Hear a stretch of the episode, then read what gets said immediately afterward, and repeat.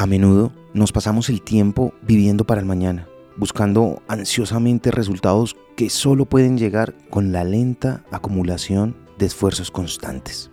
Especialmente en lo que respecta a nuestra propia transformación personal, olvidamos que la construcción de nuevas formas de ser no se produce con rapidez ni con facilidad.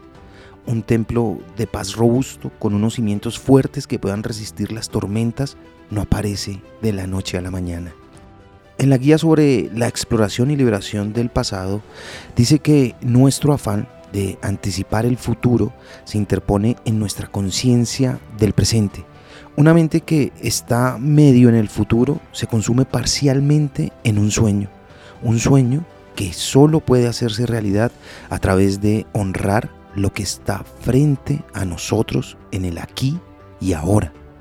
Cada respiración que hacemos ocurre en el presente. Cada avance en nuestro crecimiento ocurre en el presente.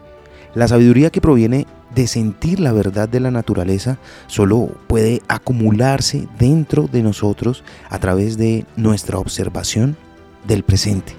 Incluso cuando examinamos con toda razón el pasado o planeamos el futuro, la información útil que recibimos e integramos nos llega en el presente.